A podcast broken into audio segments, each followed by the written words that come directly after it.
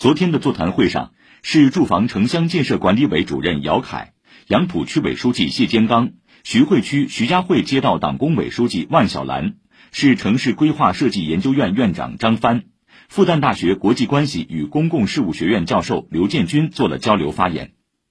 市住建委主任姚凯表示，作为超大城市住房城乡建设管理部门，将切实解决事关人民群众切身利益的基本民生问题。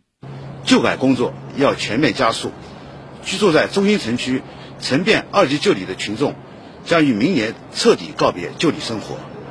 既有多层住宅加装电梯，要成规模化推进，让更多的悬空老人脚踏实地。一江一河滨水公共空间贯通提升，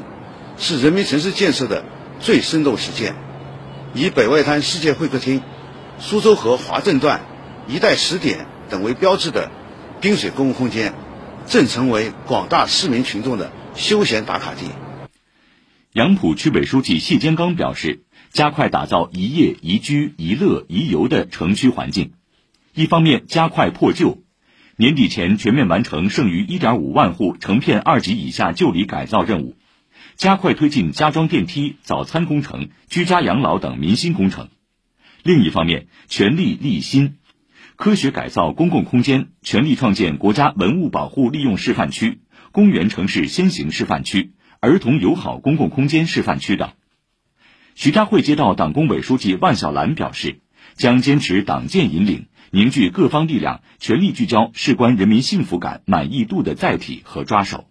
一是秉持人民情怀，全力推进三十二万方的老旧小区改造和电梯加装、适老化改造等民心工程；二是持续把最好的资源留给人民，努力做优邻里会功能提升和十五分钟社区生活圈的修补计划；三是持续打造更好城区环境和营商环境，着力构建科学化、精细化、智能化的数字化营商新范式，提升城区的软实力。市城市规划设计研究院院长张帆介绍，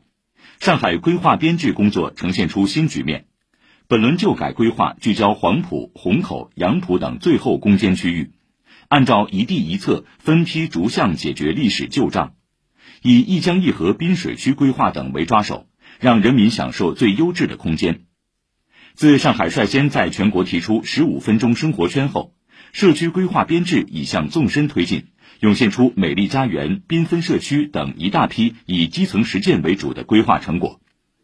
复旦大学国际关系与公共事务学院教授刘建军表示，两年来，上海在落实人民城市重要理念的过程中，做出了一系列重要探索。依靠顶层设计构建人民城市的引领体系，依靠数字化转型构建人民城市的服务体系和管理体系。依靠整体性治理和整体性规划，构建人民城市的公共空间体系；依靠创新社区治理体系，构建人民城市的支撑体系。